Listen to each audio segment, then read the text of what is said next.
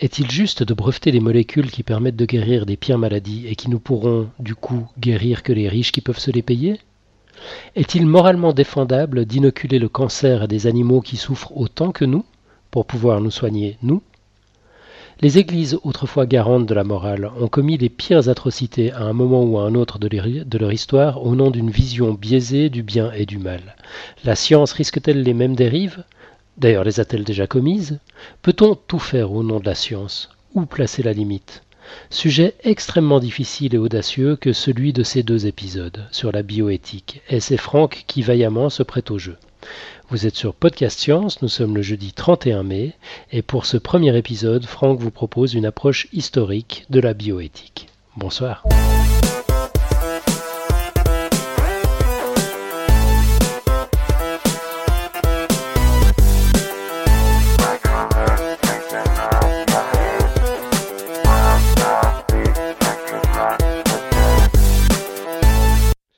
Bonsoir, bienvenue, professeur Fon aux commandes. Euh, à mes côtés ce soir dans, dans l'émission euh, Franck. Salut Franck. Salut tout le monde. Marco également. Salut Marco. salut Alain. Salut Franck. Salut Marco. bon, si tout ça a un petit air pas très spontané. tout ça, cher auditeur, a un petit air pas très spontané, c'est parce que j'ai fait une bêtise. On, vient de finir le podcast, mais j'ai oublié d'appuyer sur euh, le bouton d'enregistrement pendant les cinq premières minutes. Du coup, on est en train de refaire le début après la fin. Et puis, euh, et puis voilà. Je vais passer la parole à Franck, qui va nous refaire le début du dossier. Voilà, donc euh, moi je vais vous parler aujourd'hui de bioéthique. Euh, alors, euh, avant tout, je voulais remercier le RERB qui m'avait permis tout à l'heure d'être à l'heure, mais maintenant qui m'aurait. Enfin bref. Donc oui, alors je vais vous parler de bioéthique. Excusez-moi pour cette digression. Euh, donc pour, pour commencer, je vais parler des définitions qui sont euh, essentielles pour moi pour avant de vous parler de ça. Donc qu'est-ce que l'éthique? L'éthique, c'est la partie de la philosophie qui envisage les fondements de la morale. Alors, partie de la philosophie qui envisage donc la philosophie bon, c'est une définition un petit peu vague, on va pas trop s'attacher là-dessus, c'est euh, ensemble principe des êtres et des choses. Qu'est-ce qui te fait Pourquoi tu rigoles là pour, pour, couronner le tout, on a des coupures maintenant. ah non. Ouais ouais si, euh, genre, on a compris à peu près un mot sur deux euh, oh de, la dernière phrase. Je recommence. Tu feras des coupures après sur l'enregistrement Ouais ouais, vas-y. Alors je recommence à la définition. donc éthique, partie de la philosophie qui envisage les fondements de la morale. Et donc philosophie, donc, philosophie, c'est une définition assez vague, ensemble de conceptions portant sur des principes, des êtres et des choses, sur le rôle de l'homme dans l'univers, sur Dieu, sur l'histoire, etc. Donc, partie de la philosophie qui envisage les fondements de la morale. Donc, l'autre partie, c'est la morale. Donc, qu'est-ce que c'est que la morale? La morale, c'est l'ensemble des règles de conduite considérées comme bonnes, de façon absolue ou relevant d'une certaine conception de la vie. Donc, en fait, finalement, l'éthique, c'est euh, les fondements de la morale, et la morale, c'est l'ensemble des règles de conduite considérées comme bonnes. Attends, on a euh... eu des coupures, tu as dit que l'éthique, ce sont les fondements de la morale, et puis la morale, ce sont les règles de conduite. Voilà, considérées comme bonnes, il y a une notion de bien. Considérées comme bonnes, d'accord. Voilà. Mhm. Euh, donc moi, j'ai pensé, quand j'ai pensé ensemble de règles, j'ai pensé immédiatement au droit, donc je suis allé voir ce qu'était le droit. Le droit, c'est bien l'ensemble des règles qui régissent les rapports des membres d'une même société. Donc finalement, on peut considérer que le droit, c'est la morale d'une société, c'est les règles qui régissent une société. D'accord. Donc, euh, donc le droit, c'est l'éthique d'une société, on peut dire comme ça. Donc quand on va parler de bioéthique, on va parler du droit, des règles qui régissent la société, euh, et on va voir euh, donc la, la bioéthique, c'est la définition de la bioéthique, donc c'est la c'est l'étude des problèmes moraux qui sont soulevés par la recherche biologique, médicale ou génétique, et certaines de ses applications, donc dont la médecine. Donc en fait, on voit que dans bioéthique, il y a l'éthique. Donc l'éthique, c'est la morale de la société, c'est le droit finalement. Et il y a donc partie biologique, donc c'est la recherche biologique, la médecine, etc. Donc c'est la biologie contre, entre guillemets, comment elle s'associe avec le droit, donc la morale. Euh, et donc pour finir avec ces définitions, ce qu'il faut également voir, c'est que le droit, d'abord, euh, disons originellement, le droit, il est fondé sur la religion. Par exemple, euh, chez, donc, chez les Égyptiens, euh, le pharaon qui dicte la loi, qui juge, qui juge, qui nomme les juges, etc. Il est fils de Ré, dieu du soleil. Euh, chez les juifs, il y a la, donc je la prononce peut-être mal, mais il y a la halakha, donc qui est la loi juive. Chez les catholiques, il y a le droit canonique. Chez les musulmans, il y a la charia, etc. Chez les romains, qui sont les fondateurs du droit un petit peu occidental, donc avec des lois écrites sur lesquelles se basent les juges, il y a, euh, un petit peu une distanciation avec la religion au fil du temps, mais à la base, c'était pareil, c'était un droit euh, religieux. Donc voilà, donc on va voir un petit peu comment la recherche euh, biologique, médicale ou génétique et ses applications, donc la médecine, a posé des peut poser des problèmes euh, éthiques, donc légaux, euh, à nos sociétés. Donc on va se cantonner à la société occidentale hein, comme exemple. donc comment on va voir ça? On va faire on va faire l'histoire de la médecine. On va regarder comment est apparue la médecine, etc. Donc les premières pratiques médicales qui sont apparues chez l'homme, c'est la consommation d'herbes médicinales. Euh, donc cette, cette consommation d'herbes médicinales, elle est orchestrée, elle est dirigée par ce qu'on appelle nous le chaman en fait. Mais finalement à l'époque c'était un homme qui était, enfin à l'époque, dans toutes les sociétés euh, originelles, dans les forêts amazoniennes, en Océanie, en Afrique, etc. Toutes les sociétés originelles qu'on connaît, euh, cet homme qui connaît les herbes médicinales, il a également un, euh, un, caractère divinatoire, un, caractère de prédiction divinatoire. C'est-à-dire qu'il a, il, il devine l'avenir, il prédit l'avenir parce qu'il est en relation avec les dieux. Donc on voit que originellement la notion de euh, la médecine originelle, donc la, consommation d'herbes médicinales dans un, à but thérapeutique, euh, a une relation et directement en relation avec le divin. C'est le chaman qui, s'occupe de ça. Donc la science biomédicale, qui est donc la médecine, euh, et la morale, donc la religion, sont exécutés de concert. Ensuite, on va aller en Égypte. Donc là, précisément, Alan, il faut que j'aille jusqu'en Égypte? Euh, tu, peux avancer un petit peu. D'accord. Donc on voit qu'en médecine, euh, la médecine en Égypte a, a beaucoup évolué on n'a plus seulement la consommation d'herbes médicinales, on a également des actes de petite chirurgie, donc avec la réduction de fractures. On a euh, une une, euh, un art du diagnostic avec euh, des, notions de symptômes qui apparaissent, etc. Des traités de médecine, on a pas mal d'écrits qui subsistent de cette médecine égyptienne. Mais ce qu'il faut voir, c'est que cette médecine, elle reste étroitement liée au divin. C'est-à-dire que les médecins, ceux qui pratiquent la médecine, sont également souvent prêtres, c'est-à-dire qu'ils prient, ils, euh, ils pratiquent l'art divinatoire, ils lisent dans les oracles, enfin ils lisent dans les signes, etc. Et, euh, ils imputent la plupart des maladies aux colères, aux agissements, aux volontés de Dieu ou de démons, c'est-à-dire que la cause des maladies est divine beaucoup de remèdes utilisés par ces. Euh, donc là, on voit que la médecine reste encore une fois à caractère divin, à caractère religieux. On voit, ce qu'il faut voir également, c'est que beaucoup de remèdes euh, utilisés par les Égyptiens étaient inutiles en fait. en les étudiant aujourd'hui, parce qu'on dispose d'écrits qui nous permettent de savoir quels remèdes ils utilisaient, en les étudiant aujourd'hui, on s'aperçoit qu'on ne connaît pas leur euh, utilité. Enfin, qu'ils sont inutiles en fait, à nous. Et, et, donc, ça permet de dire que c'est pas parce que ils étaient utiles qu'ils étaient utilisés, mais c'est parce qu'ils répondaient aux croyances de l'époque, mm. aux croyances religieuses. Voilà.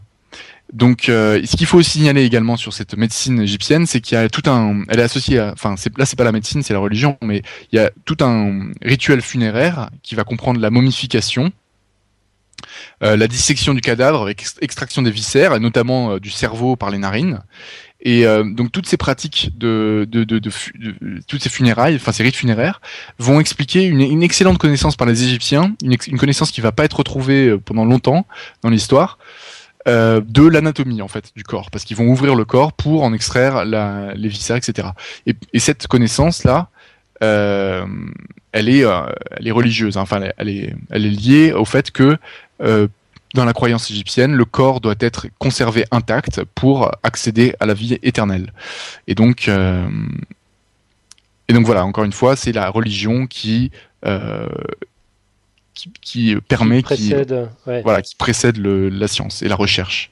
D'accord. Mais donc, ce que tu nous disais dans la première prise, c'est qu'en fait, le, il n'y avait pas de, de, de problème bioéthique à l'époque de, de, la médecine égyptienne parce qu'il n'y avait pas de conflit euh, d'intérêt entre la morale euh, et la connaissance. Oui. Euh, exactement, exactement. Dans la mesure où les problème Voilà, c'est ça. À cette époque-là, la science biomédicale reste totalement inféodée aux règles morales. Donc c'était, euh, oui, je sais plus qui me demandait, c'était toi, Alan. Enfin, on en parlait quoi. Et comme le prêtre, il n'y a pas de problème bioéthique parce que comme le prêtre, euh, il agit selon les croyances religieuses pour la médecine, il va pas essayer de faire des choses en dehors des croyances pour la médecine. Donc il n'y a pas de conflit entre la médecine d'une part qui en fait entre guillemets n'existe pas, c'est-à-dire qu'il y a des actes médicaux qui sont pratiqués dans un but thérapeutique, mais en réalité ces actes médicaux ils sont justifiés par les croyances divines. En fait, c'est des actes religieux à, à des à, vertu thérapeutique mhm. entre guillemets. Donc il n'y a pas aucun conflit bioéthique, enfin à ma connaissance, à ce que j'ai trouvé. Ensuite, on passe à la Grèce et à la Rome antique. Donc là, c'est très important parce que chez les Grecs, euh, il y a l'avènement de la médecine occidentale avec Hippocrate. Donc euh, voilà, donc ça c'est un grand mythe, le premier des médecins en fait. Donc il y a création des écoles de médecine, etc. Bon, comme les Égyptiens, ils pratiquent des petites chirurgies, remettent des fractures, en, remettent des fractures en place. Euh, ils, ils, savent faire pas mal de choses, enfin des petites choses quoi. Et et mais par contre, il y a une grosse différence avec les Égyptiens, c'est que là, chez les Grecs, il y a un interdit qui apparaît, c'est que la religion ne dit plus le corps doit être préparé en vue de voilà de la de la de la, de la vie éternelle, mais en revanche la religion dit il ne faut pas toucher euh, il faut pas toucher au corps. Le corps, l'enveloppe corporelle doit être conservée intacte pour accéder à la vie éternelle. Et donc en fait, à partir de là, ça pose un interdit sur la dissection. Mhm. Et donc là, il y a un problème parce que Hippocrate, Hippocrate, il est quand même inspiré par la philosophie donc des Grecs, qui lui pousse à la recherche du savoir. En fait, les Grecs, ils sont très, euh, ils sont très, enfin, ce qui est apporté par, la, par, les, par Platon, la caverne, etc., c'est la recherche du savoir. Enfin bon, je, je, résume beaucoup, je dis sûrement beaucoup de bêtises, mais grosso modo, chez les Grecs, la philosophie a apporté cette volonté de savoir. Mmh. Et Hippocrate, pour savoir, il aimerait bien, euh, ils ont, il a envie d'ouvrir le corps et de regarder ce qu'il y a à l'intérieur. Et là, il commence à y avoir un, peut-être un des premiers problèmes bioéthiques, c'est-à-dire la dissection euh, des corps humains. Et euh, la question de savoir si Hippocrate a effectivement disséqué des cadavres humains ou pas, elle, elle, c'est une question qui est posée, qui est pas tranchée, et que, enfin, que je, peut-être qu'elle est tranchée, mais alors j'ai pas trouvé, mais apparemment elle est pas tranchée. Et il y a des arguments parce qu'en fait il y a des récits de dissection pratiqués par Hippocrate de dissection humaine, mais euh, apparemment ce serait des faux et, Hippocrate faisait des telles erreurs d'anatomie dans ses traités que ça paraît peu probable qu'il ait effectivement ouvert des cadavres humains, enfin disséqués. Donc en fait, là je pense que c'est le premier, premier problème bioéthique, c'est la dissection. Euh, Hippocrate par contre, et de même, Hippocrate c'est le fondateur de la déontologie médicale, c'est-à-dire qu'il crée l'éthique. Donc la déontologie, la déontologie c'est l'éthique de la médecine. En fait c'est c'est pareil, c'est le droit médical, etc. Donc on est dans l'éthique quoi. Et euh, il fonde l'éthique médicale. Et le, euh, disons qu'on pourrait résumer euh, Hippocrate en, une maxime qui provient de son serment, le serment d'Hippocrate que le, Hippocrate destine à tous les médecins qui souhaitent de son, qui souhaitent exercer de son école. Et ce serment d'Hippocrate, il va dire je m'interdirais d'être volontairement une cause de tort ou de corruption. Et c'est, il le dit également dans la maxime qui est ne faites pas de tort. Euh, en fait, finalement, la, la, la clé de, le, de, le, de, la règle éthique, la première règle éthique que donne Hippocrate, c'est ne faites pas de tort. C'est-à-dire que le rôle de la médecine doit être positif. Et, et nous, ça peut nous paraître évident, mais en réalité, c'est euh, c'est déjà fondamental à l'époque parce que par exemple le chaman il pouvait euh, si ça lui chantait il pouvait lui couper il pouvait couper un bras à son à son patient parce qu'il disait voilà euh, telle est la volonté des dieux etc enfin tout était permis quoi et là, Hippocrate, il dit si un acte va commettre du tort, il faut pas le faire. La médecine, c'est ne pas le faire. C'est ne pas faire de tort. Et ça, c'est la première règle bioéthique. C'est-à-dire que il s'affranchit, il va dire, enfin, il va dire, il, se sort de tout principe religieux et il dit la médecine, c'est ne pas faire de tort. Donc ça, c'est un des principes bioéthiques, un principe éthique de la médecine. Mmh. Euh, et Hippocrate, donc on a vu, ne pratique pas la dissection parce que euh, c'est un interdit. Donc il se soumet à cet interdit. Euh, voilà. Donc pour finir sur les Grecs, on peut parler également de Hérophile. Donc c'est un autre Grec mais qui vivait en Égypte. Donc peut-être qu'il a été influencé par les, idées égyptiennes, mais qui lui pratiquait la dissection. Et d'ailleurs, ça lui a été beaucoup beaucoup reproché. Donc on voit que déjà à l'époque, euh, euh, à l'époque, voilà, c'était déjà la guerre pour faire les choses que pour faire pour pour pour, pour agir. Enfin, bon, c'était un des problèmes, problèmes bio, premiers problèmes bioéthiques. voilà. Donc voilà pour les Grecs. Euh, et maintenant, donc, on va voir pour les Romains. donc euh, les Romains donc qui ont succédé, qui ont envahi la Grèce et donc on peut dire qui ont entre guillemets succédé aux Grecs dans la civilisation occidentale. Je me suis pas trop intéressé à occuper des civilisations chinoises, euh, euh, arabes et voilà, mais je pense que c'est à peu près pareil. Enfin, j'ai surtout parlé, enfin, je parle que de la civilisation occidentale. Enfin, voilà. Donc dans la dans la loi romaine, alors là, l'interdit grec de toucher au corps, donc pour parler de ce problème de la dissection, dans la loi romaine, le problème de, la dissection, il est complètement fermé. C'est-à-dire que là, la loi romaine, donc je vous avais dit qu'elle était très développée. Le, un des points forts de la, des Romains, c'était qu'ils avaient un système de droit très développé avec des droits écrits, etc., et très bien appliqué. Et la loi romaine, elle écrit textuellement, euh, je euh, j'ai pas la phrase exacte, mais toute atteinte à l'intégrité physique du corps ou du cadavre après la mort sont interdites. Ok. Donc là, c'est carrément euh, la loi versus euh, la, euh, la science. Et donc, par exemple, la crucifixion qui a été imposée à Jésus, c'est la pire des sentences parce qu'elle induit un pourrissement du corps. Et donc, le corps, hein, on voit qu'il est pas, il, est, il, peut pas se conserver. Donc, le, le, la personne est privée de vie éternelle, en fait. Donc voilà donc après, donc euh, bon, euh, l'histoire avance, les Romains chutent de l'Empire romain, etc.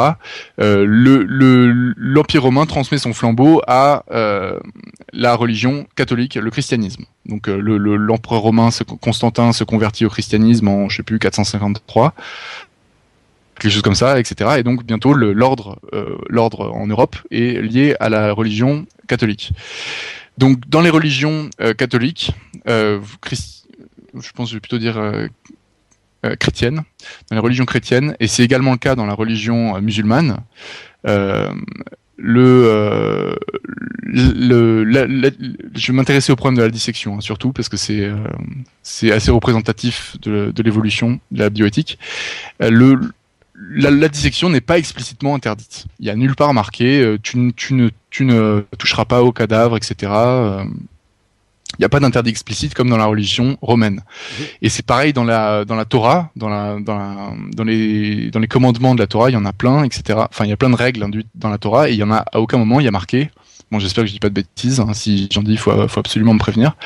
Mais à aucun moment il y a marqué euh, la dissection, les cadavres euh, ne doivent pas être ouverts, etc. Mais pour, pourtant, on, est, on associe souvent dans les croyances populaires, euh, on dit le Moyen Âge, c'est le, clergé, et euh, d'ailleurs, tu en as parlé dans ton introduction. Le Moyen Âge, c'est le clergé, c'est euh, c'est l'interdit, c'est l'Église qui interdit tout et qui est dictatoriale. Mais en fait, il n'y a aucun, aucune preuve de ça que c'est euh, que l'absence de travaux scientifiques, l'absence de, enfin, en tout cas dans, la, dans le domaine que j'ai, auquel je me suis intéressé, c'est-à-dire l'anatomie, enfin l'histoire de l'anatomie de la médecine, il n'y a aucun inter... il y a aucune trace du fait que l'Église était vraiment si oppressive que ça sur les travaux. Au contraire, même, ça serait plutôt euh, le contraire, parce que c'est dans les monastères que les moines euh, entretenaient le savoir en recopiant les écrits des Grecs, justement, de Aristote, de, euh, de, de, Aristote, de Hippocrate, etc.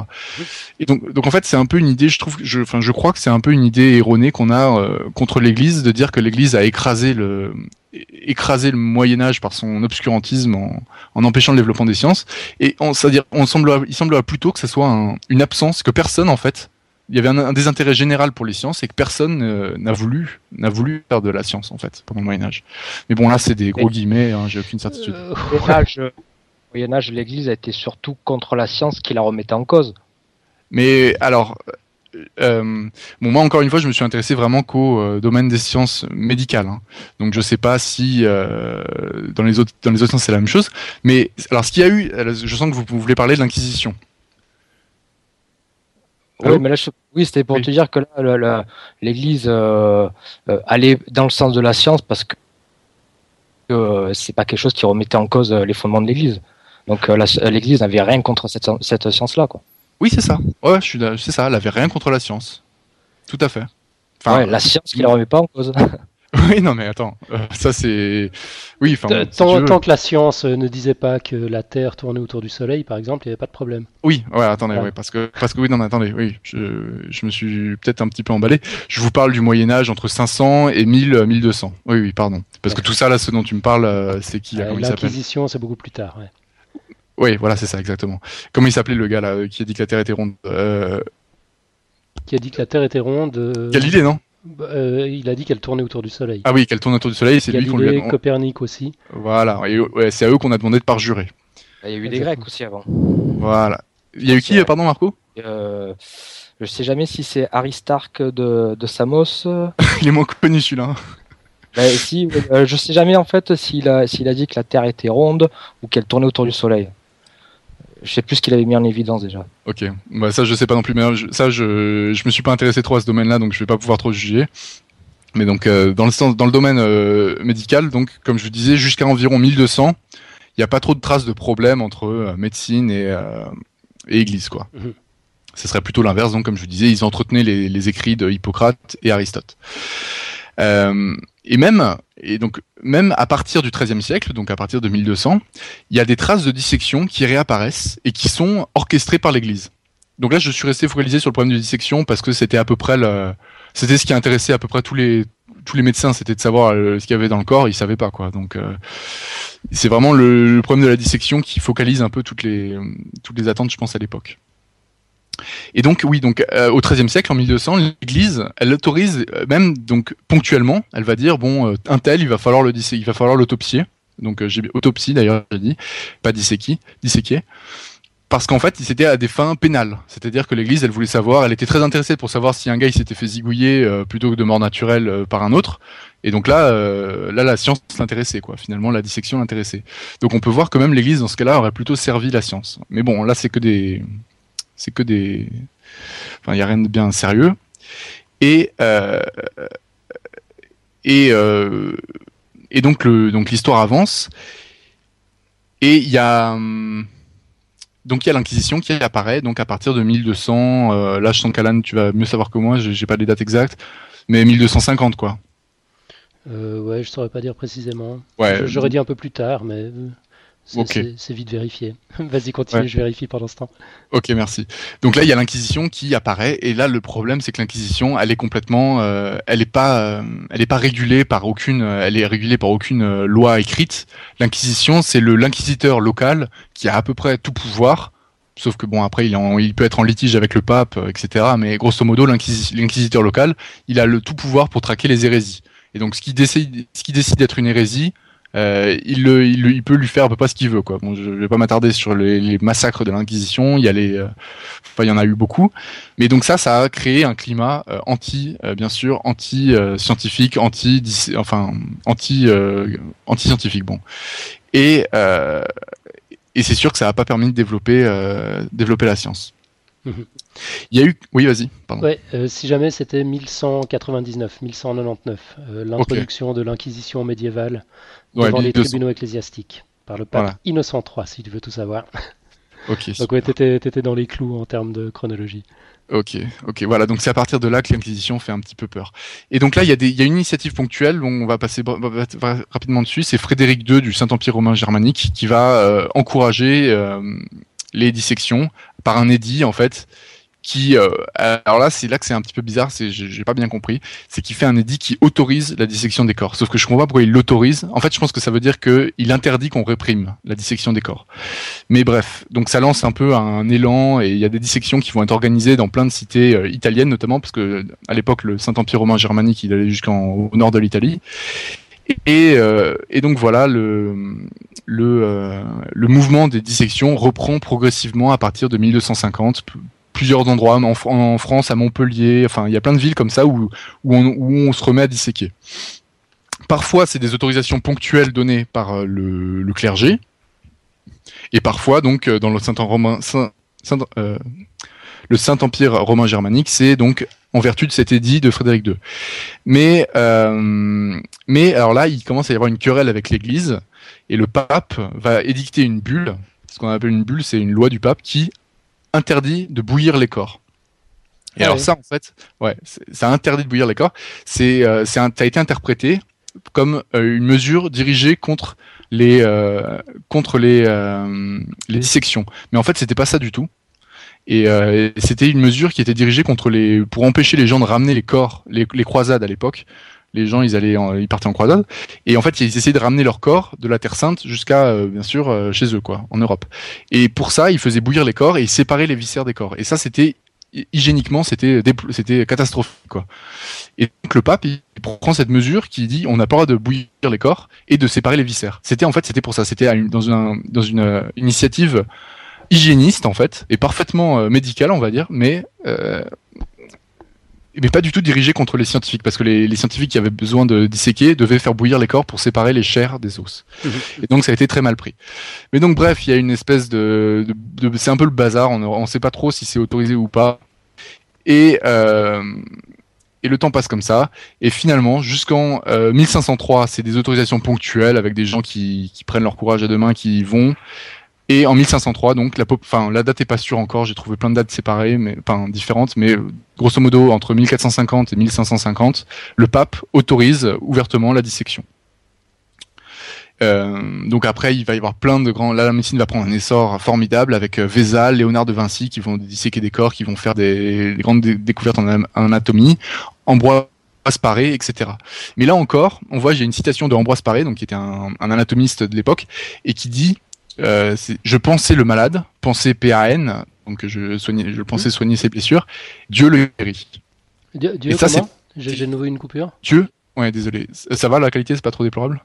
Ça va, il y a des petites coupures de temps en temps, mais c'est tout à fait audible. Ok, super. Et donc, c'était je pensais le malade, Dieu le guérit. D'accord. Donc là encore, malgré le fait qu'il euh, soit contre l'Église, on est encore dans la vision euh, le médecin n'est rien, c'est Dieu qui guérit. Mhm. Et donc on voit que ce problème de ce bioéthique, enfin ce qu'on peut identifier comme un problème bioéthique de la dissection des, cadavres humains, a été résolu. À partir de 1500, euh, c'est euh, open dissection. Et on voit en fait, si on interprète cette histoire, on voit qu'en fait le christianisme a été beaucoup plus permissif en matière de dissection humaine que les lois grecques et romaines. Et donc euh, la, la, mauvaise réputation de l'Église catholique, les, des églises chrétiennes à ce sujet, sont euh, pas est pas très fondée parce que finalement l'Église a été moins, je, je à ce que j'ai lu et euh, ce, que, ce, que, je pense, c'est que l'Église catholique a été moins euh, restrictive. D'ailleurs, c'est sûr, parce que la loi romaine interdisait absolument la dissection, alors que l'Église a ponctuellement autorisé mmh. et a rapidement autorisé finalement. Euh, et en fait, la raison qu'on peut euh, donner à ça, c'est qu'en fait, finalement, euh, les religions monothéistes, dont la religion catholique, désacralisent l'enveloppe corporelle. En fait, en introduisant le concept de l'âme, c'est-à-dire qu'en fait, ce qui est important dans notre corps, c'est l'âme, et en fait, à partir de là, le corps peut être manipulé, on peut en faire un peu ce qu'on veut, tant que l'âme est, sauvée. Et c'est pour ça que la religion, les religions le christianisme, etc., ont fait avancer de cette manière la conception de l'anatomie. Donc après, avec l'anatomie, on a pu développer la chirurgie, on a pu développer la connaissance de la circulation du sang, etc. Et, euh, et donc la, médecine a pris un grand, un grand essor. Et on voit que, mais on voit que cette, euh, ce retard de la dissection, parce qu'à partir du moment où la dissection a été possible, bon, c'est peut-être, euh, c'est peut-être une inversion des causes et des conséquences, mais quand la dissection était possible, on voit que à partir de là, la médecine a pris un essor rapide. Mm. Bon, peut-être que c'est parce que la curiosité est revenue, etc., que les sciences ont pris euh, un essor, que euh, les soins ont progressé. Enfin, on peut, on peut pas savoir quelle est la cause ou la conséquence vraiment, mais ce qu'on constate, c'est quand même que tant qu'on n'a pas eu résolu ce problème de la dissection, la, médecine n'a pas avancé. Mm-hmm. Donc, donc, on peut voir que cette, cette question bioéthique de la dissection, elle a eu une importance quand même, enfin, peut-être, peut-être, elle a eu une importance cruciale sur le développement de la médecine. Voilà. Euh, donc euh, je vais continuer, je sais pas trop où on en est avec le temps. maintenant, maintenant, il y a un autre problème qui apparaît et c'est la vivisection. En fait, à partir du XVIe siècle, donc en 1500, il y a un médecin qui qui pratique des vivisections animales, c'est-à-dire qu'il ouvre les animaux vivants. C'est William Harvey, donc un médecin anglais. Et donc ça lui permet de, euh, démontrer la circulation sanguine. Parce qu'il met en évidence que le sang euh, circule dans les artères. Euh, après, au 19e siècle, il y a c'est Claude Bernard, donc qui euh, qui est considéré comme le père de ce qu'on appelle la médecine expérimentale, qui va euh, qui va introduire le la démarche qu'on appelle la démarche hypothético-déductive, c'est-à-dire le, le, savoir appuyé sur l'expérience. donc Claude Bernard, il pratique largement dissection et vivisection animale pour expérimenter ses thèses. Mais il est évident que la vivisection animale pose un problème éthique à tout le monde, c'est qu'on a peur de faire souffrir l'animal. Mhm. là, il n'y a pas de, il a pas besoin de, enfin c'est, ça, ça pose, c'est gênant naturellement. Euh, donc, euh, donc à ce titre-là, Claude Bernard, il va dire, ne faites pas de tort. Euh, il va, il va reprendre le ne faites pas de tort d'Hippocrate à l'expérimentation médicale, c'est-à-dire à la recherche médicale. Mais, euh, mais le, le, principal point de Claude Bernard, c'est que euh, il fonde donc la médecine sur le principe de l'expérience et donc il pose le problème fondamental de la médecine qui maintenant a besoin de cobayes. Donc elle a besoin de faire des expérimentations. Et donc là on va faire, on va prendre un énorme accélérateur pour aller à une autre période de la médecine beaucoup plus sombre. C'est euh, la médecine de l'Allemagne nazie. Donc euh, l'Allemagne nazie, qu'est-ce qui s'est passé en Allemagne nazie? C'est qu'il y avait des théories du racisme biologique qui disaient que euh, il y avait certaines races qui étaient supérieures à d'autres et qui donc euh, on avait le droit de faire ce qu'on voulait aux races inférieures, un petit peu comme les, dissections à l'animal, c'est-à-dire qu'on peut faire ce qu'on veut à l'animal, on peut faire ce qu'on veut à une race inférieure. oui d'ailleurs à ce, propos-là j'ai oublié une petite aparté, c'est que je sais pas si c'est pertinent ou pas, mais les idées de Descartes, en fait. Il y a Descartes qui a dit l'animal est une machine et seul l'homme qui est doté d'une âme est apte à, à, souffrir. Donc en fait, il désacralise la souffrance animale mhm. en disant que c'est une machine, il n'y a pas d'âme, donc on peut faire ce qu'on veut. Donc ça, c'est les idées de Descartes, donc le philosophe français. Et donc, donc retour euh, à l'Allemagne nazie, donc ils disent, euh, ils disent, on peut faire ce qu'on veut, donc pareil aux, euh, aux races inférieures, parce que, etc. Donc, qu'est-ce qu'ils vont faire? Donc, qu'est-ce qu'ils les horreurs euh, perpétrées par les nazis dans les camps, c'est quelque chose d'abominable. Euh, ils vont faire des tests de résistance à l'eau froide. Euh, ils vont tester des poisons sur les sur les déportés. Ils vont faire des expériences de mélange de sang, des tests de stérilisation par insolation. Enfin, ils vont faire ils vont faire tester des basses pressions pour les avions, etc. Enfin, ils font ils vont vraiment faire exactement ce qu'ils veulent. Et bon, je vais pas m'attarder trop sur ces horreurs là.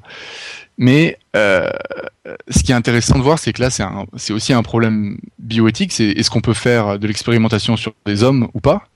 Bon, c'est un problème bioéthique qui peut paraître évidemment tranché, euh, bien sûr, mais c'est-à-dire pour eux, c'était tranché dans l'autre sens. C'est-à-dire, on pouvait, on pouvait le faire.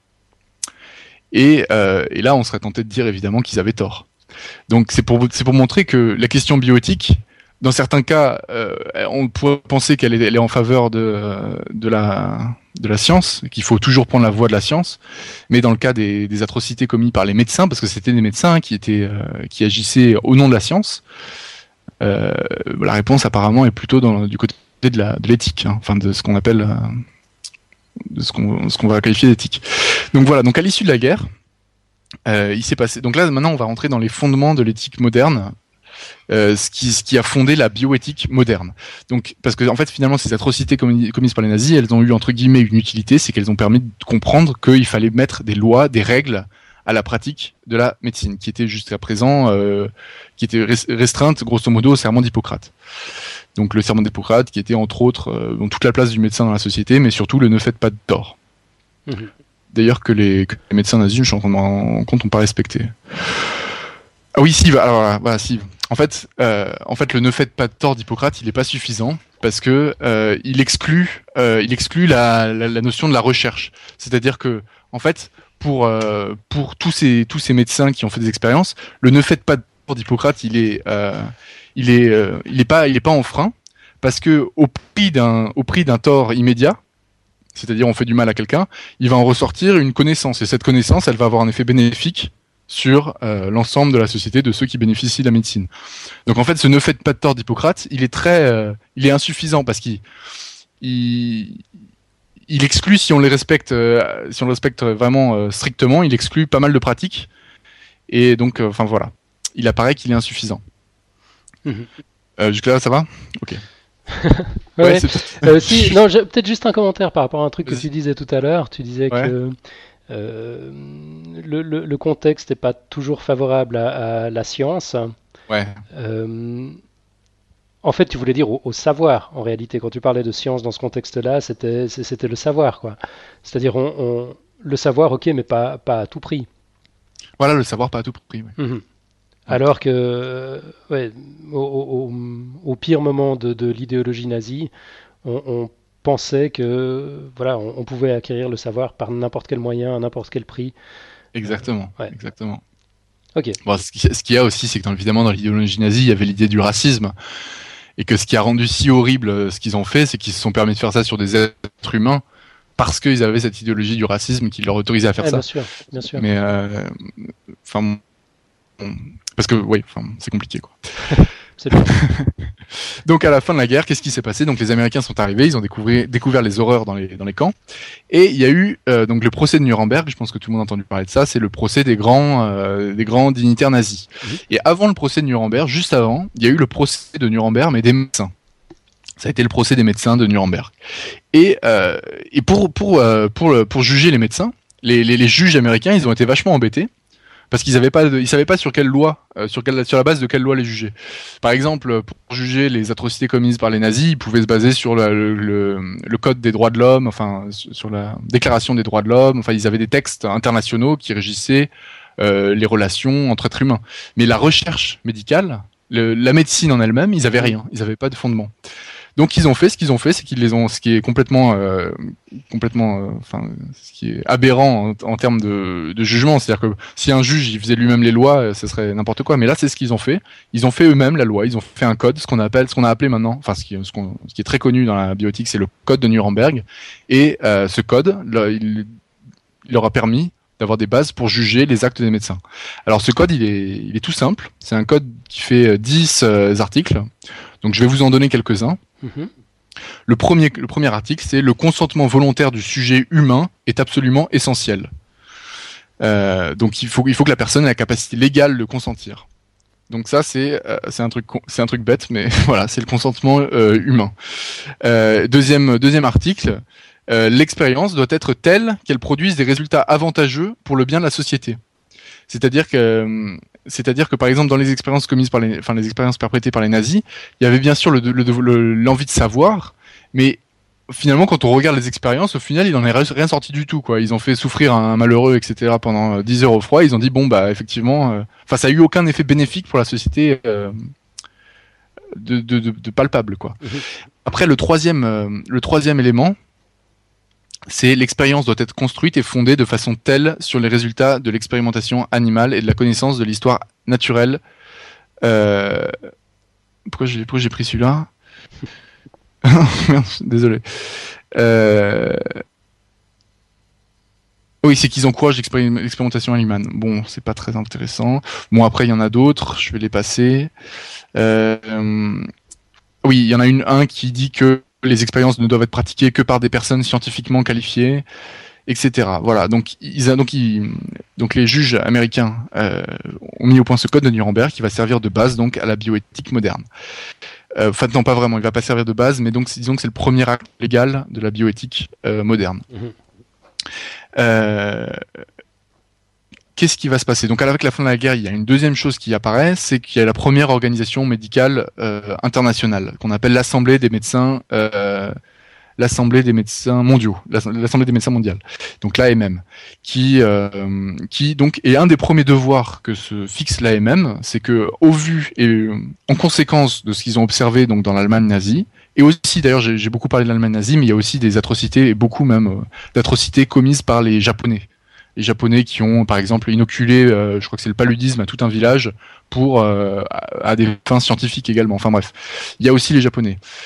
Euh, donc cette association mondiale de médecine, elle se, fixe un premier objectif de se charger de l'éthique médicale. Et elle met au point le serment de Genève, qui est une proposition de serment d'Hippocrate actualisé pour les médecins. Donc là, pareil, il y a une dizaine de commandements, dont un qui est nouveau, enfin non, le secret médical c'était déjà chez Hippocrate. Voilà, donc ils reprennent les, ils reprennent les, ils reprennent les euh, commandements d'Hippocrate, mais ils les actualisent un peu. Après donc cette déclaration de Genève, donc tout ça, c'est des actes vraiment fondateurs. Hein. Il y en a pas beaucoup, et c'est les actes fondateurs de la bioéthique moderne. C'est pour ça que je vous en parle, hein, parce que c'est pas d'un intérêt fondamental en soi, mais c'est vraiment pour montrer que c'est à la suite de la guerre et des, atrocités qu'on a découvertes que c'est fondé les, les, fondements juridiques actuels de euh, la, la, la, bioéthique. Et, et, ces fondements juridiques sont importants parce que c'est les seuls euh, éléments éthiques concrets qu'on a aujourd'hui. Donc qu'est-ce que l'éthique? C'est les textes juridiques qui, dont je vous parle là. Et en fait, donc euh, après donc cette, déclaration, cette déclaration de Genève, il y a eu en 64 une déclaration d'Helsinki qui est pareil, qui va comprendre quelques commandements, dont euh, par exemple le devoir du médecin de promouvoir et de sauvegarder la santé des patients, y compris celle des personnes impliquées dans la recherche médicale. Oui, donc là c'est la notion de recherche médicale. Et ça insiste beaucoup sur cette notion de recherche médicale parce que c'est c'est une c'est une des plus problématiques dans l'éthique médicale. Donc bref, on va passer un peu rapidement. Oui, il y a aussi le bien-être des animaux dans la déclaration d'Helsinki. Et euh, et a même la, il y a même la, elle prend même en compte la recherche médicale doit prendre en compte la, l'environnement, le respect de l'environnement. Donc voilà, ils, ont vraiment des, des impératifs très modernes et etc. Mais alors qu'est-ce qui se passe? Qu'est-ce que qu'est-ce que c'est le point important euh, qui se passe? C'est qu'aux États-Unis, je ne sais pas si vous en avez entendu parler, mais euh, les médecins américains n'étaient pas non plus blancs comme neige. Euh, il y a ce qu'on appelle la l'étude de alors je sais pas si je prononce bien Tsukiji Tsukiji je sais pas si TST non Tukiji enfin bon bref. C'est le nom d'une ville. moi je veux la côte de Franck en japonais. Ah non Marco je, je veux bien essayer mais là c'est une ville américaine par contre. Donc euh, il y a ce qu'on appelle donc l'étude de voilà, Tuskegee, sur la syphilis qui a été orchestrée donc de 1932 à 1972. Donc 72, c'est bien après les accords de la déclaration d'Helsinki. Et donc, il y a été une étude clinique qui a été menée à Tuskegee, hein, en Alabama, par des médecins américains pour étudier l'évolution de la syphilis lorsqu'elle n'est pas traitée. Euh, donc ça, là, c'est euh, ce qui est intéressant dans cette scandale qui a été révélé par une historienne américaine assez tard, donc en, je crois que ça a été révélé en 1972 et c'est ça qui a interrompu l'étude. Euh, Qu'est-ce que c'était cette étude? En fait, c'est qu'ils ils inoculaient de, euh, de, la syphilis à des métayers, donc à des fermiers euh, afro-américains, donc des noirs, qui euh, et à qui ils refusaient le traitement de la maladie. Alors en 1932, le traitement de la syphilis n'existait pas parce que le traitement de la syphilis c'est la pénicilline et donc euh, la pénicilline euh, c'est apparu que avec la, enfin ça a été commercialisé qu'avec la guerre euh, pendant la guerre mondiale, donc en 1943. Donc on voit que de 32 à 43, bon finalement les, gens mais à partir de 43, ils ont continué l'étude et ils n'ont pas soigné, ils ont continué leur étude, ils n'ont pas soigné les, les patients malgré le fait qu'on avait le traitement pour la syphilis. Et donc cette étude, qui était totalement euh, connue des institutions sanitaires américaines, euh, a continué jusqu'à jusqu'aux années 72, jusqu'à ce que euh, ce que la presse s'empare du problème. Alors, si on regarde si on, regarde, si on étudie de manière éthique cette étude de, Tuskegee, euh, on voit que les individus qui étaient inclus dans cette étude, ils n'ont pas donné leur consentement éclairé. Donc ça, c'est ce que je vous disais dans le code Nuremberg. Le premier article, c'est euh, les, patients doivent donner leur consentement éclairé. Mhm. Euh, mais euh, donc ce concept avait été affirmé, affirmé dès 47, donc à la fin de la guerre. Mais malgré ça, donc les, les médecins américains ne l'ont pas respecté. Par ailleurs, donc pour leur les, médecins mentaient ouvertement aux patients. C'est-à-dire, plutôt que leur dire qu'ils avaient la syphilis, ils leur disaient que leur sang était mauvais, euh, ils leur disaient, ils leur mentaient, ils leur disaient que s'ils continuaient euh, l'étude, s'ils faisaient ce que les médecins voulaient, ils pourraient recevoir des traitements gratuits, le transport gratuit à la clinique, le repas chaud par jour, et en cas de décès, on leur donnerait 1000 dollars pour leur 1000 dollars pour les funérailles. Donc là, on voit qu'il y a un autre concept, c'est qu'ils achètent, c'est que le consentement, même s'il y avait un consentement, il n'était pas éclairé, c'était un consentement qui était euh, consentement qui était euh, qui était manipulé en l'occurrence. Manipulé, mhm. exactement. Et euh, ça, c'est un des concepts bioéthiques essentiels aussi. C'est que si, on donne à quelqu'un de l'argent pour un consentement, son, son, consentement il vaut plus rien. Enfin, c'est tout ça, c'est des concepts euh, assez intéressants, je trouve, d'éthique. Et alors, qu'est-ce que je voulais dire? Donc, euh, donc voilà. Donc après, il y a une plainte qui est déposée contre contre les contre les médecins, les organisateurs et même les institutions l'institution euh, sanitaire américaine, donc organisée par ses euh, patients. Donc ce qu'il faut bien dire aussi également, c'est qu'aux États-Unis, euh, évidemment, la loi reconnaît la loi reconnaît deux races, etc., et qu'il y, y, a beaucoup de racisme aux États-Unis jusqu'aux années 60. Hein. Donc c'est dans un contexte spécial parce que là, cette étude-là, elle n'incluait que des patients noirs. Et donc voilà, donc à la suite de ce scandale, donc en 79, euh, où la ségrégation est abolie aux États-Unis, hein, donc euh, il y a un rapport qui s'appelle le rapport Belmont. Et donc là, ce rapport euh, Belmont, c'est vraiment le rapport fondateur de la bioéthique il pose, euh, il pose les, il pose les, il pose, il repose les principes fondamentaux de bioéthique, mais cette fois, en fait, c'est aux États-Unis, alors alors que bon, ces principes avaient déjà été posés par le code de Nuremberg, par la déclaration d'Helsinki et tout ça, mais là, c'est vraiment euh, appliqué, quoi, parce que pour les médecins américains, bon, le code de Nuremberg, c'était pour les, pour les cinglés, quoi, c'était pour les médecins nazis, ça, ça les concernait pas. Mais là, on a vu que si, c'était un problème qui se posait. Euh, qui se posait en permanence en fait dès qu'on parle de recherche médicale il euh, y a des gros problèmes d'éthique qui se posent, même pour des gens, pour des médecins euh, américains, quoi. Donc euh, ça, c'était la première chose. Et deuxième expérience, il y a, a une autre, un autre scandale dans la, médecine américaine, c'est les expérimentations au Guatemala, qui ont été révélées encore plus récemment. Donc là, c'est en 2010. On a découvert des documents qui relatent des, des, des expérimentations menées donc par les médecins américains au Guatemala, on, on, inoculait volontairement la syphilis. Donc là, c'était encore pire. C'est-à-dire qu'on on inoculait, euh, on inoculait la syphilis à des gens pour voir si la, si la, pénicilline pouvait prévenir cette maladie. Alors que dans l'étude de Tuskegee, euh, c'était des gens qui étaient déjà malades et on les privait juste de traitement. Donc là, c'était encore pire au Guatemala. Mmh. Euh, donc voilà, donc c'était juste pour. Et, c'était quand, t'as dit? Ça, ça s'est passé entre 46 et 48. Donc c'était euh, c'était c'était avant la, les codes Nuremberg, avant les déclarations biotiques, mais bon c'était quand même euh, assez récent quoi, d'une certaine manière. Ouais, effectivement. Euh, donc alors finalement de ce rapport Belmont là dont je vous parle, il y a trois principes. Là c'est vraiment les trois principes fondamentaux de la bioéthique. C'est un le respect de la personne, donc ça on en a déjà parlé, le consentement libre et éclairé, etc. Deux, et donc là c'est le, le, point important soulevé par ce rapport, c'est le concept de bienfaisance. Donc en fait, c'est euh, c'est une notion qui est très anglo-saxonne, enfin que les anglo-saxons ont, ont, beaucoup développé, c'est la notion de rapport bénéfice-risque en fait. Et c'est une notion qui est délicate parce que pour la recherche, on est obligé de faire un petit peu de tort. Enfin, on peut être amené à faire un petit peu de tort quand on teste deux médicaments. S'il y en a un qui marche moins bien que l'autre, forcément, le groupe qui a eu le médicament qui marche moins bien, bah, il a été privé d'un traitement qui marche bien. Ouais. Donc, mais sauf qu'on le savait pas. Donc, ouais, euh, mmh.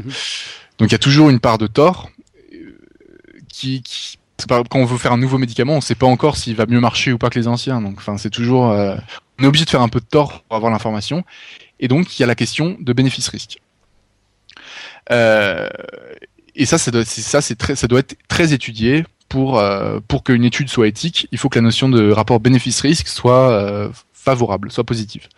Et enfin, il y a l'idée de justice. Donc la première idée euh, du rapport Belmont, c'est le respect de la personne, le consentement libre et éclairé. Le deuxièmement, c'est la bienfaisance. Donc avec euh, le rapport bénéfice-risque, il faut que tout acte médical, donc biomédical dans la bioéthique, soit positif au niveau de son rapport bénéfice-risque. Et enfin, tertio, il y a la justice. Donc euh, là, c'est un, un des enseignements de cette étude de Tuskegee, mais aussi bien sûr des, des expérimentations nazis, c'est qu'il faut qu'en fait, il faut que le, fardeau, le, bénéfice-risque, la partie risque, il faut qu'elle soit endurée par par tout le monde équitablement. C'est la notion de justice dans la, dans la recherche biomédicale. C'est-à-dire qu'on peut pas prendre une ethnie, un groupe, euh, on dit, on va dire, on va tester ce médicament sur les vieux parce que les vieux, voilà, ils sont vieux, etc. Et après, les, les informations, on va les, on va, on va les utiliser pour toute la population. Ça, c'est pas possible il faut qu'il y ait une justice, c'est qu'il faut que tout le monde, tous ceux qui seraient amenés à bénéficier d'une information, d'un savoir scientifique, en endossent également les risques. Et donc ça, c'est euh, cette justice qui était évidente dans les, dans les textes de loi civile. Hein, euh, la Déclaration des droits de l'homme, c'est les hommes naissent et demeurent libres et égaux en droit. Cette justice, elle est, elle est transposée dans la dans l'éthique médicale. D'accord. Donc ça, c'est le rapport Belmont, t'as dit. Puis c'est quelle époque? C'est la fin des années 60 79. C'est en 79. 79. D'accord. Voilà. Et donc ça, ce rapport Belmont, c'est c'est là où je vais m'arrêter en, en, termes juridiques. C'est euh, c'est à partir de là que euh, ça, ce sont les bases de la bioéthique moderne. Après, bon, il y a plein de nouvelles lois qui ont qui ont apparu et dont je parlerai la semaine prochaine, qui vont concerner toutes les nouvelles technologies. Donc à propos de euh, euh, voilà, de, de, cellules souches, d'embryons, euh, d'embryons, de génétique, euh, etc., de, de, de, brevetabilité du vivant, enfin tous ces trucs-là tout ça, c'est vraiment beaucoup plus complexe que parce que là, on parle de notions qui sont fondamentales, quoi. Mhm. C'est des trucs qui sont et pourtant, ces trucs fondamentaux qui nous paraissent d'une évidence, euh, et, enfin, violente, et sont, ont eu besoin d'être affirmés très récemment, quoi. En 1979, euh, c'était pas, euh, c'était pas gagné, quoi. Ouais. Donc, euh, c'est, ça que je trouve intéressant. Après, voilà, je sais pas si on a le temps ou pas. Euh, on va peut-être m'arrêter là. Euh, C'est comme vous voulez. Parce que Euh, je, je pouvais un petit peu revenir sur cette notion de bénéfice-risque. C'est un truc que je trouve super intéressant. C'est les instruments de mesure de cette notion de bénéfice-risque. Mais je pourrais en parler la semaine prochaine ou pas, suivant. Parce que là, je vois que ça fait presque une heure déjà. je vais vais peut-être m'arrêter. ouais. Ouais, c'est vrai. Ok. Ouais, ça marche. Écoute, on, on va en rester là pour aujourd'hui. Ouais. Et puis, euh, ben, ouais, menu euh, alléchant pour la semaine prochaine. Ça va être dur, je sens, mais je vais essayer de traiter un petit peu tout. Ce que je vais, ce dont je vais essayer de parler, c'est vraiment de voir euh, quelles sont les lois, enfin, comment a évolué le droit après, qu'est-ce qui a été autorisé dans quel pays, pourquoi, etc. Et qu'est-ce qui est interdit surtout et pourquoi c'est interdit éventuellement. Ouais, et puis quelles sont les questions bioéthiques qui sont pas réglées aujourd'hui, j'imagine. Oui, voilà, exactement. Euh, par exemple, l'euthanasie, c'est évident que j'ai très envie d'en parler, quoi. Donc, il va falloir que je trouve un moyen d'en parler. Ok. Bravo Franck, euh, ouais, je t'ai- pas trop coupé parce que j'étais parce que j'étais Ouais. passionné en fait, figure-toi. ah bah Ouais, génial. Ouais, je, franchement, j'ai appris plein de trucs, puis c'est à chaque fois, tu sais, ça me, ça me laissait divaguer vers des réflexions, quoi. que- donc, je trouvais vraiment très intéressant. Ok, bah super, content que ça t'ait intéressé. Euh, moi, j'avais juste une question par rapport à un truc que tu as dit euh, relativement tôt dans le dossier, c'est que l'Église a introduit, enfin le, le- le- le christianisme a introduit euh, la, la notion d'âme, euh, qui Ouais. faisait que du coup le corps était, était moins sacré, puis on, on- on pouvait, Ouais. euh, voilà, on pouvait plus facilement l'explorer. Euh, là, ça va être une question pour, pour Marco plutôt, j'imagine. Il n'y a, pas dans le christianisme cette notion de, de jugement dernier, enfin de jour du jugement où tout le monde doit, doit sortir de sa tombe. et- enfin, il y, a- il y a un truc comme ça un peu, non, dans le, dans, dans le Pourquoi une, christianisme? pourquoi une question pour moi? Parce que je... je sais pas, je sens que ça, ça- Père Marco. tu, tu dois être, tu dois être au fait de ces questions-là, non? Moi, je, je suis Euh, tellement nul en fait en, en Ouais, histoire il y a- biblique. il y a- Il y a une notion ouais, de jugement dernier, oui. Mais cette notion de résurrection des morts, euh, elle, est- enfin, elle est pas, hum, elle est pas antinomique avec cette notion euh, de corps désacralisé? Alors là, je, je suis pas théologien, je pourrais pas te répondre. D'accord. Bon, on va, on va trouver quelqu'un d'un peu plus spécialiste Ah, ouais. que nous sur, euh, sur, sur la question. C'est un truc qui m'a un peu intrigué pendant, pendant le dossier. Oui, Ouais. c'est clair, que c'est une question super pointue. Mais oui, je crois que c'est vraiment le christianisme qui fait la dualité entre le, le corps et, et l'âme, et que ça, ça n'existe pas avant. Et que le jugement dernier, il concerne que l'âme, il concerne pas le corps, en fait. Et c'est, je crois que c'est, et c'est ça qui est, c'est- je crois que c'est un des fondements, un des trucs compliqués à comprendre dans la religion, euh, dans les religions euh, monothéistes. C'est le, enfin surtout dans le christianisme d'ailleurs, c'est la, la Trinité quoi. C'est que le, le Dieu, il est à la fois le Père, le Fils et le Saint Esprit. Enfin bon, c'est Ouais, c'est vrai que c'est un truc que Euh, j'ai jamais compris. c'est vraiment euh, c'est hardcore. Mais bref, ouais. Ouais, En moi, j'ai trop peu de vraiment- cer- j'ai j'ai trop peu de certitude sur le sujet pour te pour te donner une réponse convaincante quoi. Euh, Tu vois, je, D'accord. je bah, te, je donnerai une réponse, j'en serais pas sûr quoi. Ok, mais écoute, au moins j'aurais essayé. Euh, Mantine nous dit dans la chatroom que le christianisme interdit la crémation. Bon, c'est peut-être aujourd'hui aussi, hein, parce que le Euh, christianisme ouais, euh, aussi, me a, semble, a ouais. évolué. Il y a des tas, de, des, des tas de règles, des tas de croyances qui n'existaient pas au départ, qui sont venues par la suite. Euh, Non, c'est sûrement possible que dès le départ la crémation soit interdite. Ouais, j'ai peut-être zappé ça. Mais bon, la crémation, c'est, ouais, c'est vrai que ça montre une, une importance du corps. Peut-être que la crémation détruit l'âme. Je sais pas, les flammes de l'enfer. Je pense que la crémation, c'est distinct quand même de la dissection, mais c'est, c'est à creuser. Hein. Peut-être que j'ai dit une connerie de ce côté-là. Effectivement, Ok. Faudra, faudra voir. Bah, si j'ai dit des conneries, de toute façon, je mettrai ça en commentaire. euh, du, des notes d'émission. Parce parfait. que oui, euh, euh, ce qu'il faut dire, c'est que la version écrite du dossier viendra peut-être jamais. Donc si vous voulez vraiment une version écrite, vous manifestez, mais sinon, euh, je n'en ferai pas. Je ferai juste euh, une, euh, une note mes sources euh, globalement et puis euh, peut-être quelques définitions quoi. Mais si, si ça intéresse personne, je vais pas, je vais pas rédiger parce que c'est beaucoup de boulot pour rédiger. Donc euh, voilà. J'en suis désolé d'ailleurs. Manifestez-vous. Ouais, allez-y, allez-y, allez-y. Ouais, parce qu'Alan va absolument et Alan et Marco d'ailleurs veulent absolument rester attachés à cette source. D'ailleurs, ce que je comprends, mais bon, bref. Voilà, Mantine s'énerve déjà dans la chatroom. Ça fait une demande. Plus deux avec nous deux, on en est à trois. C'est à combien que tu fais ton dossier? Enfin, Ouais, tu- honnêtement, honnêtement, euh, pff, Ah, pas beaucoup, à 5. non, parce qu'il va y avoir Nico qui va dire oui, il a déjà dit oui d'ailleurs. Non, à 10, à 10 franchement, il y a à 10. Ok, à 10 demandes, tu publies ton dossier. Mais le pire, c'est que ça ne me demanderait pas trop de boulot, mais enfin, ce que j'aime, enfin, je suis très attaché au support audio, quoi. Parce que écrire, ça me fait, fait mettre les liens et tout, faire des balises, ça, ça me saoule un peu. Bon, bref, ok. Je, je, je m'y soumettrai s'il le faut. On. Voilà. j'étais pour la liberté. Qu'est-ce ah, que tu as dit, Marco? T'es pour la liberté Il est d'accord avec moi. ah, c'est beau. Ok. Ok. Bah écoute, merci beaucoup pour ce dossier. On, on en reste donc là pour cette semaine. Euh, on arrive gentiment au bout de l'émission. On avait quand même un ou deux petits trucs à dire. Euh, D'abord, cette semaine, c'est Nico qui nous a fait une illustration euh, pour, pour le dossier. Il, il, était drôlement embêté, Nico. Euh, quand il a vu la liste des sujets que tu avais l'intention d'aborder, il disait Mais comment est-ce que je peux faire une illustration de, de ces trucs-là? Oh, Bon, finalement, il est parti sur le clonage et puis ça a donné un truc assez drôle. Ouais, je l'ai vu, elle est pas mal. Bah, le clonage, j'en parlerai la semaine prochaine, mais l'illustration est marrante. Yep. Euh, autrement, alors quelques petits événements, quelques petits plugs. Comme d'habitude, on rappelle notre sortie IRL au Palais de la Découverte le 9 juin prochain, donc c'est dans 15 jours, ça approche. Euh, renseignements sur le site podcastscience.fm, euh, sur nos textes, bientôt sur Facebook, un peu partout. Enfin voilà, si vous avez envie d'en être, inscrivez-vous. On va faire une émission spéciale le mercredi précédent. Donc voilà, on n'arrête pas de changer de, de jour et d'horaire ces temps. Désolé de la confusion, mais il se trouve que le jeudi n'était pas possible pour nos invités. Donc ce sera le mercredi 6 juin à 20h30. On aura quelques invités euh, prestigieux du Palais de la Découverte qui ont contribué à son histoire, qui y travaillent, qui connaissent tout sur, euh, le, bout des doigts. C'est Nico qui, qui, nous organise tout ça. Donc ce sera le mercredi 6 à, à 20h30. Euh, sinon, j'avais quelques petits plugs à faire. D'abord, pour une soirée science, BD et humour à l'espace Pierre-Gilles de Gênes à Paris. Ce sera euh, le jeudi 14 juin à 18h30. Euh, c'est une soirée exceptionnelle autour des thèmes de la science, de la BD et de l'humour. Les illustrateurs du collectif Strip Science, qui, est, qui, est, géré par notre ami Pierre Kerner, et du projet des bulles du labo vont tenter de convaincre euh, le, public que science et humour font bon ménage. Donc ça promet d'être plutôt sympa. Autrement, comme on a, on a démarré notre live aujourd'hui à 9h30 plutôt qu'à 8h30, du coup j'ai eu le temps de préparer 2-3 trucs, ce, qui est, ce qui est pratiquement jamais le cas. Euh, je suis allé voir ce qui se racontait sur notre page Facebook, la page, la page Facebook de Podcast Science, euh, qui est un petit peu à l'abandon, il faudrait qu'on s'en occupe davantage. J'en suis navré auprès des, des, contributeurs.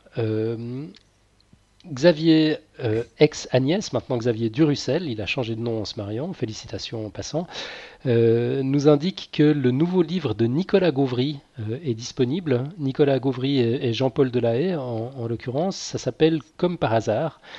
C'est sur les coïncidences et la loi des séries.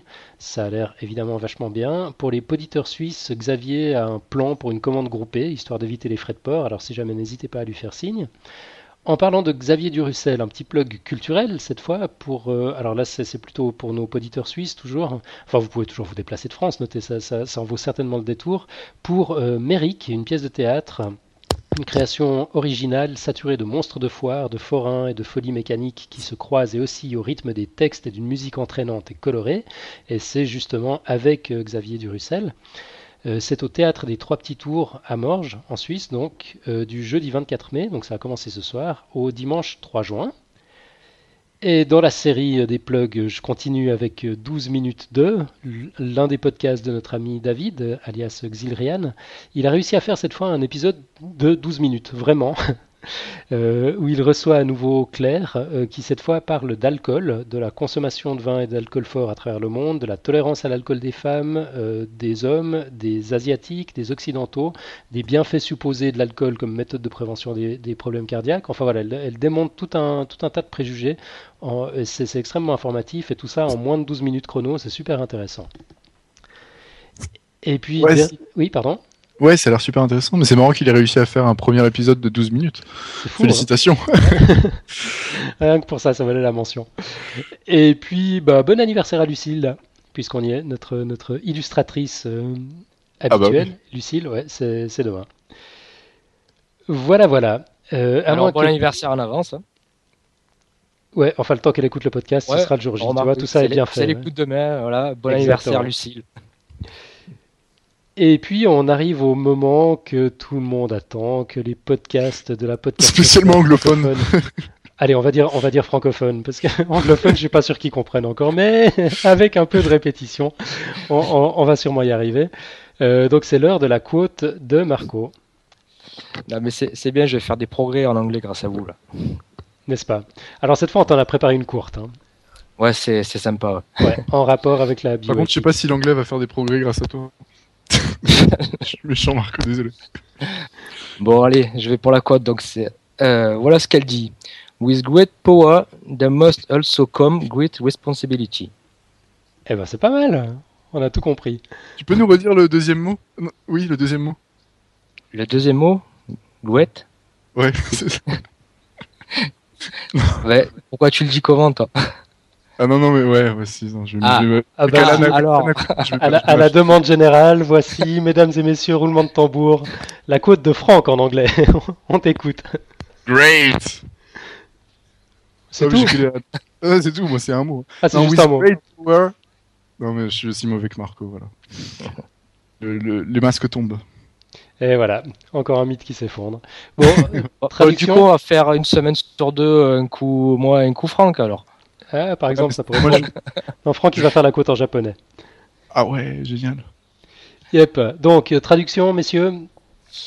Euh, alors, avec euh, ouais, avec euh, un grand pouvoir, il vient aussi ensuite de grandes responsabilités. Ouais. C'est ça à peu près? Ouais, ouais. À tout grand pouvoir, il doit y avoir une, grande responsabilité. C'est de Stanley, c'est pas très euh, scientifique. Je crois que c'est tiré de, de Spider-Man, en fait, au départ. Mais euh, voilà. la dernière fois, c'est qui qui ouais, Eric Cantona, euh, je crois, Marco Spider-Man, Eric Cantona, la grande littérature, quoi. Et eh oui, t'as vu. non, mais Eric Cantona, c'était plus parce que, euh, voilà, il, parlait anglais comme moi, donc c'était plus facile après. ouais. Voilà. Euh, bon, c'est pas très scientifique, mais c'est quand même un, clin d'œil geek. c'est Stanley, et puis je trouve que c'est vachement intelligent en fait.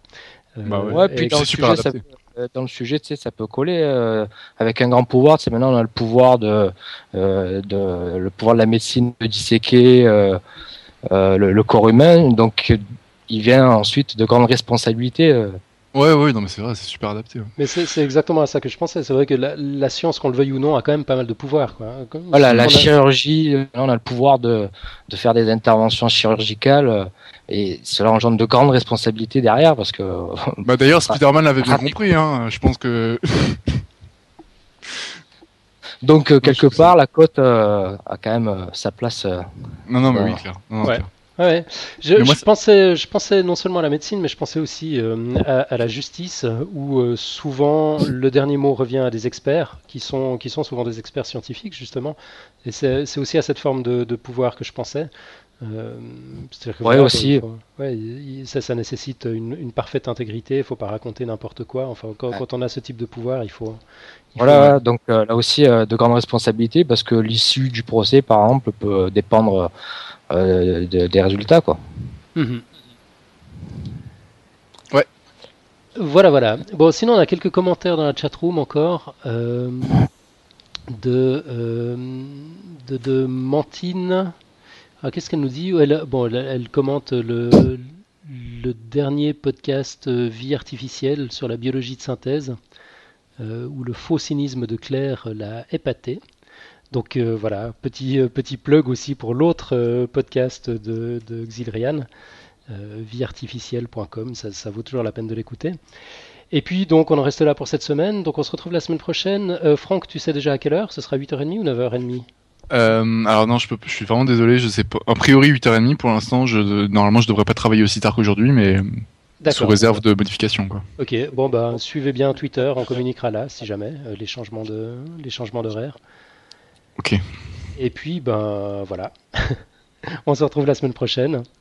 Excellente semaine à toutes et à tous. Merci à tout le monde dans la chatroom. À bientôt. Merci, ciao.